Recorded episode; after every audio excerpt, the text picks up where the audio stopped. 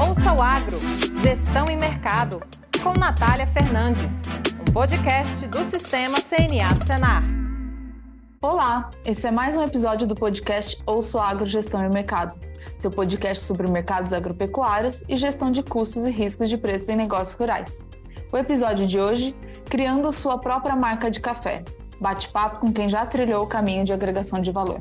Eu sou a Natália Fernandes, coordenadora do Núcleo de Inteligência de Mercado da CNA, e nossa convidada de hoje é a Raquel Meirelles. Ela é especialista em marketing de café, produtora e proprietária da Café Varietal. Raquel, seja bem-vinda ao Sou Agro. É um prazer muito grande estar com você aqui hoje falando de café. Eu sou suspeita, porque eu sou apaixonada por café. Então, realmente é um prazer grande a gente estar aqui nesse momento falando de café, de café de qualidade do Brasil e ter você aqui, uma produtora com a gente. Seja bem-vinda. Muito obrigada, o prazer é todo meu. É um assunto que eu gosto muito. Inclusive, vocês têm até que me puxar a orelha aí, porque se deixar eu falo durante horas e horas. Legal. Bom, e você que nos ouve, vem com a gente então, que já vai começar. Raquel, panorama geral, né? Falando de café. Tem o lado do café grandioso, café commodity. Então, o Brasil hoje se situa como o maior produtor mundial de café. Grande parte da sua produção é voltada para as exportações. Também o Brasil tem um destaque bastante grande no comércio internacional de café e consumo também, o segundo maior consumidor. Então a gente tem uma importância bastante relevante no Brasil em relação a esse consumo de café, que na sua maior parte é brasileiro, né? Então a gente tem uma diferenciação. Tem ainda um consumo relevante de café tradicional, mas também tem crescido uma procura e um conhecimento dos consumidores pelos cafés com maior qualidade ou cafés especiais com algum tipo de certificação de sustentabilidade social. Isso tem sido bastante positivo há alguns anos já no mercado de café. E diante desse cenário todo, os produtores brasileiros de café têm buscado também se aperfeiçoar, buscado melhorar suas técnicas, agregar valor, agregar qualidade, então, eu queria que você começasse contando primeiro um pouco da sua história, é, como que surgiu a Varietal, Café Varietal, os primeiros caminhos trilhados. Conta pra gente um pouco de como tudo começou, para vocês chegarem até onde estão. Então, na verdade, eu sou filha, neta, bisneta de produtor de café. É, numa paixão, assim, realmente passada de geração em geração. E eu sempre fui muito próxima do meu pai, eu sempre me imaginei em algum momento trabalhando com ele. Quando eu fui, eu, né, eu nasci né, em Capelinha, no norte de Minas, e fui para Belo Horizonte muito nova, com 14 anos para estudar. Uhum. Então, eu nunca tive essa oportunidade de trabalhar com meu pai.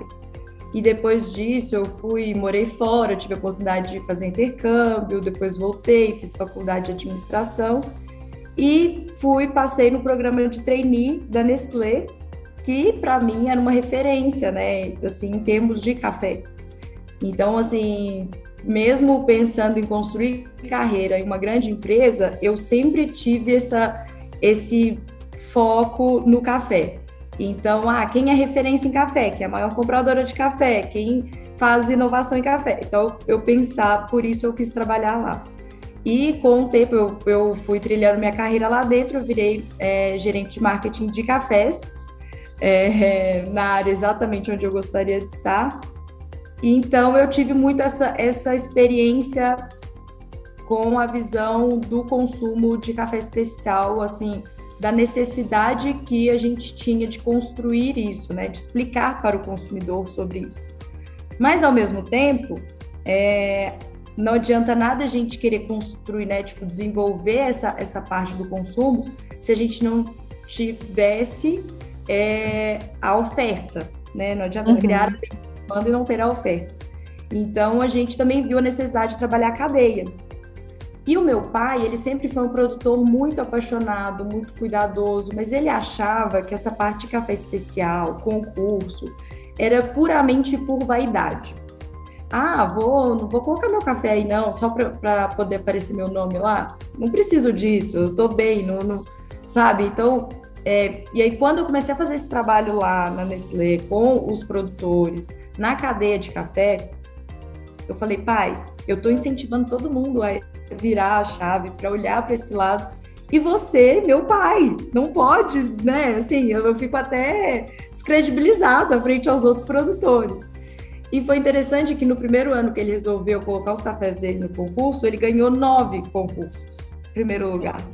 Excelente, né? Tão bacana é que, na verdade, assim, ele sempre foi muito caprichoso, muito cuidadoso, então ele sempre fez café especial. Ele só não chamava dessa forma, né? Porque às vezes quando a gente fala de café especial, a gente pensa em muitos processos, muita coisa, mas dá para a gente começar só fazendo o básico muito bem feito, né? E então foi aí que meu pai, na verdade, criou a marca Varietal lá atrás, por quê? Porque ele, ele tem uma torrefação de café tradicional. Então, é, ele também, além dele ser apaixonado em produzir café, ele também é apaixonado em torrar café, né? E é, então, assim, ele sempre gostou muito dessa parte de chegar até o consumidor final. Então, lá atrás, quando ele assistiu um vídeo de falando sobre os vinhos varietais, é, sobre o velho mundo lá, que assim, que os, os vinhos produzidos na Europa, que tem uma tradição de muitos e muitos anos, tem um nome como Bordeaux, Borgonha, a gente nunca vai conseguir construir um nome como esse. E a Califórnia, que é o novo mundo, né, falou: não vou conseguir falar sobre a Califórnia como o Borgonha, Bordeaux fala. Então, eles decidiram falar sobre a uva, sobre aquela variedade da uva que estava naquela garrafa. E então, eles mudaram um pouco essa ideia de região para varietal. E foi uhum. aí que meu pai falou: eu acho que um dia o vinho, o café vai caminhar onde o vinho está. Então, eu quero. Eu, ele registrou o nome varietal, pensando muito em variedades diferentes de café, né? É, processos diferentes e lotes diferentes com sensoriais diferentes, assim como o vinho.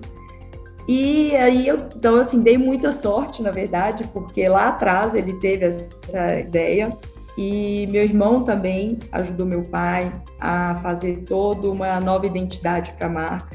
Tudo isso na época que eu trabalhava, morava em São Paulo, então eu também não tinha muita conexão, não estava muito próximo ao trabalho que eles estavam desenvolvendo. Até que veio a pandemia Fiquei quatro meses de farm office. Uhum. e entendi que, na verdade, assim, eu amo café, amo trabalhar, amava trabalhar com o que eu trabalhava, mas eu entendi que o momento era ajudar minha família, estar mais próximo da minha família e trabalhar com essa marca que tem uma história e né, uma conexão tão grande comigo e com todos nós da minha casa. Então, já tem quase dois anos que eu estou trabalhando com eles e é muito bacana, assim, por quê? Porque ao mesmo tempo que criar uma marca do zero é muito complicado. Eu passei por isso em outra empresa, mas é, também dar o seu toque para aquela marca ou ver exatamente qual é a estratégia que você quer implementar para ela, de uma estratégia que já foi definida antes, também é muito difícil. E aí, quando eu cheguei, é, eu comecei a falar muito sobre o café especial, mas não só o café torrado, muito mais o café verde. Uhum. Então, a gente começou a especializar muito mais nos processos, de, no processo pós-colheita, né, e melhorar cada vez mais a nossa qualidade, que antes era um cuidado mesmo, uma, um diferencial nosso frente ao tradicional, mas uma vez que você está no, no, especial, você tem que ser muito bom mesmo, né? Então é, eles falam assim, café especial não é uma mera coincidência ou um acaso, né? Porque às vezes muitas pessoas falam, ai, esqueci o café lá no terreiro, choveu e depois foram provar, falou que tá maravilhoso. Legal, mas assim, no outro ano o cara provavelmente não vai conseguir fazer esse café. Então, o café especial é uma escolha. Eu tenho que escolher fazer esse café especial e eu tenho que me comprometer com o meu cliente. Uma vez que eu vendi aquele café um ano para o cliente, o outro ano eu tenho que conseguir não, talvez não fazer exatamente o mesmo café, mas entregar uma qualidade tão boa quanto, ou melhor, né? E aí foi aí que eu comecei a entrar nessa, nessa, nesse meio de café verde especial. Então hoje, quando a gente fala de marca varietal, né, o que, que é o café varietal? O café varietal, ele engloba as nossas quatro fazendas, que a gente tem duas fazendas no norte de Minas, duas fazendas no sul de Minas, todas as variedades produzidas nas fazendas, todos os nossos lotes de café especial, que seja venda de um quilo de café verde para aquela pessoa que quer torrar em casa, 5 quilos para uma aquela torrefação pequenininha que está começando a torrar, 30 quilos, 10 sacas, 50 sacas, ou café torrado em grão, torrado e moído, é, a cápsula, o drip coffee, né? Então, assim, é, é, a, gente, a gente então escolheu é, abrir isso e ter todas essas possibilidades para o consumidor final, que seja a, o, o cara que quer torrar em casa, que seja a cafeteria, que seja a torrefação né, de café especial, ou o consumidor final mesmo. Uhum. Hoje vocês assim, estão bem estruturados já, né? Como você falou, já teve reconhecimento, vocês têm um portfólio grande de produtos. Você citou várias coisas que eu queria complementar, mas aí a gente ia ficar aqui gravando três episódios.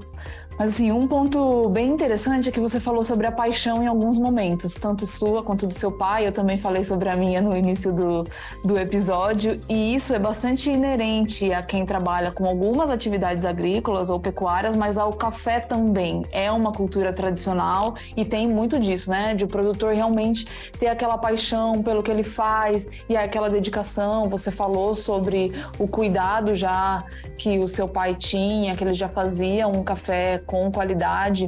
E aí destaco essa importância, às vezes, do concurso de qualidade, né? Eu também já trabalhei com café e quando eu comecei eu pensava, gente, o que, que é esse negócio de concurso de qualidade? Também desmereci. E depois que eu conheci, eu vi como é interessante, como ele pode ser aplicado para outros produtos, para outras cadeias, porque eles realmente trazem um reconhecimento, eles conseguem é, situar o produtor ranquear ali, né? O produtor passa a ter um interesse e buscar o que, que ele tem que fazer para conseguir ser melhor. Então, eu acho que é um ponto bastante diferenciado da cadeia que você sinalizou que foi importante para vocês chegarem onde estão, né? É, o concurso é muito bacana porque ele planta sementinha, mas eu acho que não só isso. Ele começa a também, às vezes, o produtor ele toma aquele cuidado com o café, faz tudo o que ele pode e o café dele nem sequer é classificado. E ele não entende por quê. Então, assim, eu falo que o produtor, é, quando ele fala, ah, eu vendi muito mal meu café porque aquele cara lá me passou para trás. Assim, eu, eu não gosto disso, porque foi uma escolha dele de vender. Ele não foi obrigado a vender aquele café. Né? Assim, quando você tem um carro, por exemplo, e você vai vender o seu carro, o que que você faz? Você vai entender primeiro, né? Eu, por exemplo, não entendo nada de carro eu vou procurar saber o que que meu carro tem, qual é o diferencial, qual é a especificação exata daquele carro, como está valendo na tabela. Eu vou conversar com alguns, algumas pessoas, alguns vendedores, alguns compradores de carro, outras pessoas que entendem mais. Eu vou trocar uma ideia. Por que que quando eu vou vender meu café eu não faço isso? O produtor simplesmente ele dá lá o café e fala: ah, quanto você quer pagar? Mas não, se, assim, se ele não entender a especificação, tipo, exatamente o que que aquele café tá bebendo, o que que tem naquele café, enquanto ele não entender isso, é, ele vai ser sempre o coitadinho que foi passado para trás, sabe? Você que entende de marketing falou sobre o lado de você, ah, entender o mercado, saber o que o consumidor busca. Mas agora você falou de algo que é essencial, né? Que é qualquer pessoa que vende, né? Qualquer área comercial é antes você entender do seu próprio produto. E aí eu te faço uma pergunta: vocês, vocês provam o café de vocês? Provamos e reprovamos e reprovamos mais 800 vezes ao longo do ano, mas não só isso, porque eu tenho uma relação afetiva com o meu café.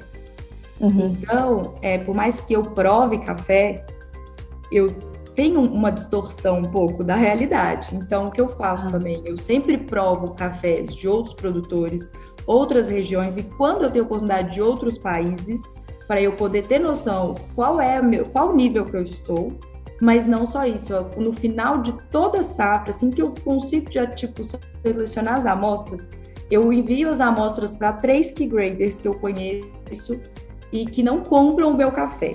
Eles simplesmente avaliam e dão laudo.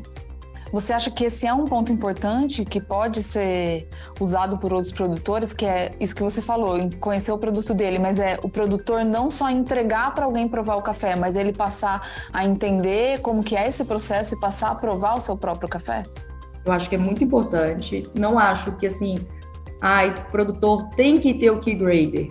Se puder ter, perfeito, né? Que é essa certificação é, mas ela envolve todo um, um, investimento de muito dinheiro e muito tempo, né? Porque a pessoa tem que fazer muito treinamento. Mas ela tem que ter uma noção de provar aquele café e tanto para mais quanto para menos, né? Porque às vezes ela fala: "Não, mas esse café tá cheiroso, eu fiz ele com tanto carinho, com tanto uhum. cuidado". Uhum. Mas na verdade, o café não tá nada demais, né? Então, assim, a gente tem que ter isso e ter pessoas que a gente confia porque às vezes o cara que prova o seu café é o cara que vai comprar o seu café. E assim, não é que todo provador é malandro e vai. Mas assim, existe o interesse envolvido também. Né? Então, assim, quando você vai comprar um carro, voltando lá no, no exemplo do carro, você não vai chegar no carro e vai falar, nossa, esse é o carro mais lindo que eu já vi. Você vai falar, é, mas esse carro aqui, ó, tá com um arranhãozinho aqui, tá com isso ali, né? Para você poder conseguir aí algum desconto. Mas se o cara entende exatamente o que, que é que aquele carro vale, ele não vai abrir mão do, daquele valor, né? Que é o mesmo caso do produtor, ele precisa entender. E tem várias questões técnicas que envolvem, né? Essa parte do que dá a qualidade do café. Então, acredito que é isso. Quando o produtor entrega para alguém é. provar e essa pessoa vai comprar, é importante que ele tenha uma noção é, do que, que ele tem aprovado antes, até para ele contestar, ver o que, que ele pode mensurar, o que, que ele pode contrapor ali, né, ou melhorar mesmo. Mas ele tendo o básico de conhecimento e fazendo a prova do seu café, acho que é uma carta na manga que ele tem para aumentar o poder de negociação mesmo e também de melhoria do seu produto, né? Eu acho que ao mesmo tempo o produtor também tem que tomar um pouco de cuidado, assim, que eu acho que a gente tem que querer fazer aquilo muito bem feito, né? Quando a gente fala de café especial. Então, por exemplo, ah, mas você produz e torra. Eu torro porque eu já tinha uma torrefação, meu pai já tinha uma torrefação, já tinha uma estrutura, já tinham pessoas treinadas, claro que para um outro tipo de torra, né, torra tradicional, mas eu já tinha essa estrutura. Não é que assim, no meio da fazenda eu coloquei ali um torrador e, e fui torrando aquele café né? Porque a torra também requer muito estudo, muito trabalho. Então, eu, assim, antes de dar o primeiro passo, assim, acho que, ah, eu quero ter a minha marca de café especial, café verde. Que seja a sua fazenda é a sua marca, o seu nome, o produtor é a sua marca, porque é você que está ganhando o concurso, é o seu nome que está aparecendo no concurso. Você já tem que construir muito bem essa marca que seja através do concurso, que é uma forma muito mais barata, né, de você criar uma marca e investir em marketing. É, e depois, aos poucos, dar os passos para torrar café, que seja. Eu, por exemplo, eu torro muito café de outros produtores na, na nossa torrefação. Outros produtores falam: olha, eu gostaria muito de vender esse café aqui para o meu vizinho, para o meu amigo, mas eu não sei torrar e também não estou disposto a me dedicar a isso vou terceirizar. Então eles levam para a gente, a gente torna e eles vendem ou eles é, é para consumo próprio, não sei, sabe? Então acho que às vezes também a gente tem que tomar um pouco de cuidado com isso e, e ter um pouco e fazer escolha. Uhum. Tem esse lado que hoje realmente tem muitos produtores que ainda não torram, né? Alguns torram e pararam de torrar, como você falou, também envolve bastante estudo, técnica, investimentos para você passar a ter uma marca de um café torrado e moído. Mas realmente dá para o produtor desenvolver bem a sua marca, sendo só um produtor principalmente de café verde, vendendo no mercado nacional, também exportando. Eu queria fazer uma pergunta para você. A gente ficou falando bastante dessa questão de qualidade já mais na ponta, e tem outras questões que eu sei que vocês tiveram, uma, têm uma experiência com a parte produtiva mesmo, do desenvolvimento das variedades, como você falou, tentando focar mesmo nessa questão varietal, com um exemplo de outras cadeias, como da uva.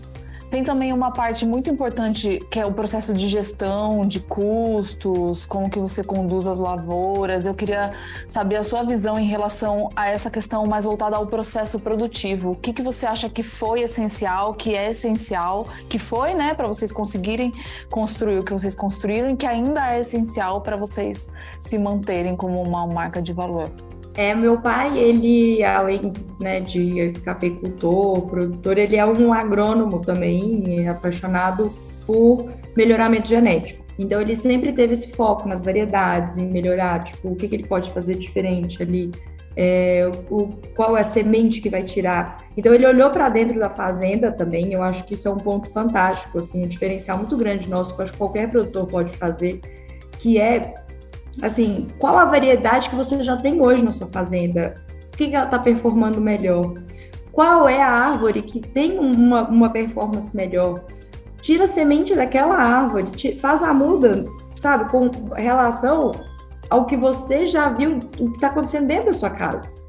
Porque às vezes a gente fica querendo, tipo, ligar, pesquisar, ver um monte de coisa, ah, o que, que dá para trazer de diferente, variedade nova. Mas às vezes a resposta está dentro da fazenda da gente, está na nossa casa, é só a gente observar com cuidado é, para poder tirar essa conclusão, sabe? A parte também da, da qualidade de, de custo, quando eu falo de produção né, do tradicional, do commodity e do especial, quando eu falo especial hoje, é o microlote que eu faço, com muito cuidado, com muito detalhe. São cafés pontuados acima de 85 pontos, é, passam por vários processos, tem um custo muito mais alto, né? Como eu disse, até o custo do laudo lá do Keygrader é um custo alto. Uhum. Tudo isso requer investimento. Então, hoje isso representa mais ou menos 10% só da minha produção total. Hoje, a minha produção é o meu trabalho, o meu, meu, meu cuidado na lavoura, ele é igual o ano todo. A partir do momento que entra na colheita, é quando eu entro no trabalho com meu pai e falo: olha, essa parte aqui vai ser especial, isso aqui a gente vai fazer o lote especial. E aí, a partir disso, a gente começa a adicionar custos. E como a gente adiciona muitos custos, e não só custo, é, não só desembolso imediato, como armazenagem, pagamento. Quando você manda um café para fora, você só vai receber o café no início do ano, janeiro, fevereiro. Normalmente o produtor não tem condição de esperar todo esse tempo. Então, por isso que a forma mais segura é você tirar uma parte disso, focar no, no, no especial. A gente fala, a gente brinca que café commodity é para pagar as contas, café especial é para ganhar dinheiro. E realmente, porque se eu, se eu resolvesse fazer 100% da minha produção de especial e ficasse esperando, eu não ia conseguir pagar minhas contas, os meus custeios, os insumos agrícolas que eu tenho que pagar logo depois da colheita. Né? Então, é, e aos poucos eu comecei, a, eu me estabeleci bem no Brasil. Hoje, claro que a gente sempre tem né, o que melhorar, mas hoje eu tenho bons clientes no Brasil. Eu foquei 100% a minha venda de café especial no Brasil inicialmente, e aos poucos eu comecei a mandar para fora. Aos poucos foram aparecendo clientes de fora que vieram atrás de mim. Então a gente também às vezes, né, a gente fala, ah, eu vou fazer café especial para mandar para fora. Mas tem espaço aqui no Brasil, igual você falou, o Brasil é o segundo maior consumidor de café do mundo. A gente tem muito a melhorar em termos de valorização do café especial, temos. Mas a gente tem muito consumidor no Brasil, né? Então, assim, a gente consegue também fazer um trabalho hoje aqui no Brasil que a, e aos poucos ir expandindo para fora, né? Que é exatamente esse processo que eu estou agora no programa da CNA, da AgroBR com a Apex, que eu hoje não tenho, até então eu não exportava os meus cafés diretamente. Eu sempre precisava contratar alguma empresa para poder fazer toda essa transação. Mas quando o cliente vem até mim lá de fora querendo comprar o meu café, ele quer comprar o café diretamente de mim, até porque para diminuir um pouco os custos, né? E aí quando você põe um terceiro nesse né, um intermediário aí, aumenta o custo para ele também. Então isso é, também é um diferencial e que eu entendi agora e que eu vou começar a fazer isso agora.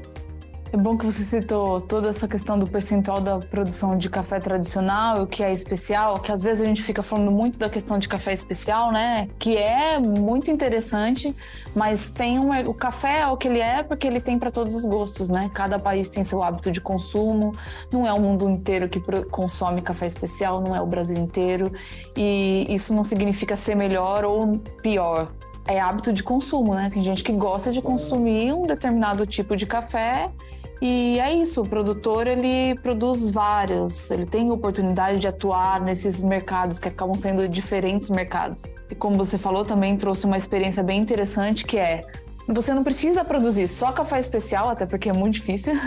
Não é que a lavoura inteira precisa produzir café especial e tudo tem que ser para exportação. Não, você vai ter um equilíbrio ali, né? Avaliar o quanto você produz tradicional, quanto que tem de especial, quanto vai para o mercado interno, quanto para o externo. Se você tem a intenção de fazer ele torrado e moído, se continua só produzindo café verde. Então foi bem interessante que você compartilhou essa experiência de vocês. E aí você citou a exportação, agora já a gente já está quase chegando no final do episódio, mas eu queria que você contasse um pouco assim dessa experiência mesmo que você teve com a exportação, se o que vocês exportam é torrado e moído, se vocês exportam, se o interesse foi pelo café verde, que situações vocês vivenciaram que foi bem interessante de vocês verem que tem potencial também para atingir o mercado externo. Assim, hoje o nosso foco, é, falando de mercado externo, é, é café verde mesmo, né? É, realmente a gente tem algumas pessoas, algumas. É, a gente tem um cliente mesmo nos Estados Unidos muito bacana, americano, que ele conheceu o nosso café, ele entrou em contato com o meu pai no, no Instagram e ele virou hoje cliente já, assim, vem todo ano para cá. E teve outro caso muito interessante também, que foi na Semana Internacional do Café. Eu fui selecionada para poder expor meus cafés no camping da CNA na no dia no café produzido por mulheres. E eu conheci um casal brasileiro, mas que mora em Israel, que estava em busca de cafés para levar para Israel. E eu convidei eles para irem no stand da CNA para provar o café lá. E chegando lá, eles provaram meu café, inclusive o meu café foi selecionado para a mesa dos melhores cafés da, do camping depois, no, no final da feira. E eles gostaram tanto do café que eles provaram, eles já, tipo, a gente fechou a negociação logo lá e já de, eles compraram todo o lote imediatamente, assim, na feira mesmo, sabe? Então isso é muito legal também essa a gente saber aproveitar esses momentos, mas assim, eu não precisei ir lá para a feira dos Estados Unidos, para a feira do Japão, na própria Semana Internacional do Café em Belo Horizonte, eu fiz esse contato, né? Então acho que também a gente é, às vezes a gente vê algumas pessoas fazendo aí um trabalho que você fala, gente está muito distante de mim, é muito investimento, é, tem viagens internacionais, tem que falar inglês, tenho. Mas assim, é muito.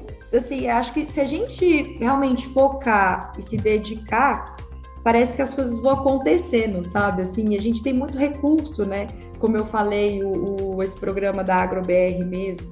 É um recurso, é um programa que eu fui selecionada e eu vou, agora eu estou tendo todo o suporte e para eu poder saber o que, que eu tenho que fazer para exportar. Não vou precisar me matricular numa faculdade para voltar a estudar lá sobre comércio internacional, sabe? Eu tenho hoje um acesso a isso. Então, acho que também a gente buscar essa, essas facilidades que existem, né? Dispostos, disponíveis aí para o produtor, né? Uhum. Muito bom, Raquel.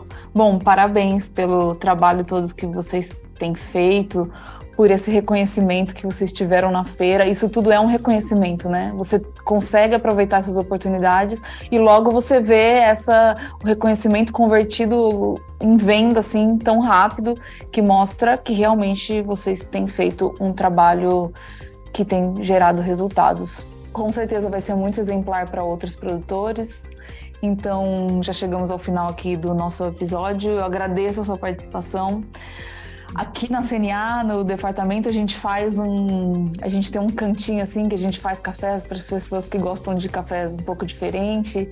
E aí a gente prova cafés diferentes, então com certeza o seu tá na lista dos próximos que até eu Vou mandar para você os cafezinhos aí. Que eu tenho vontade de provar. E aí mais uma vez, parabenizo pelo seu trabalho.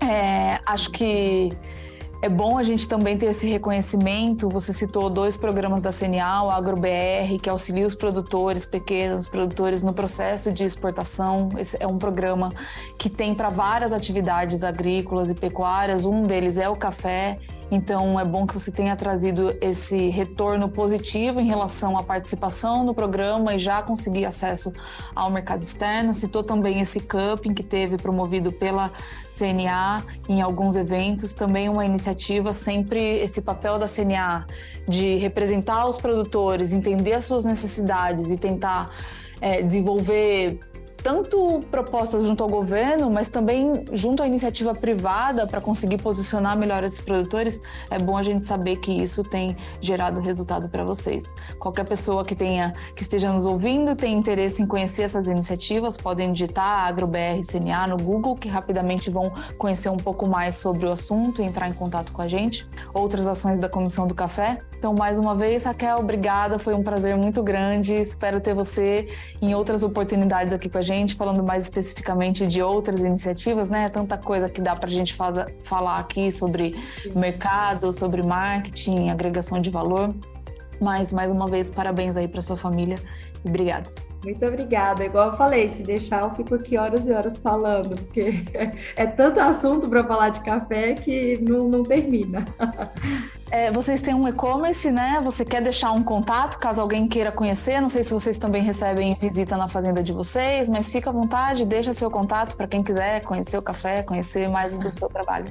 Então, o nosso Instagram é Café Varietal e a gente também tem um site que é www.cafévarietal.com.br e a gente tem a venda online. E no Instagram também, qualquer tipo de interação, pode mandar mensagem. Eu que administro mesmo, respondo na hora. Muito bom. Obrigada mais uma vez. Aos que nos ouvem, obrigada pela audiência. E esse foi mais um episódio do podcast Ouço Agro Gestão e Mercado. Até o próximo episódio. Tchau, tchau. Ouça o Agro Gestão e Mercado com Natália Fernandes, um podcast do Sistema CNA Senar.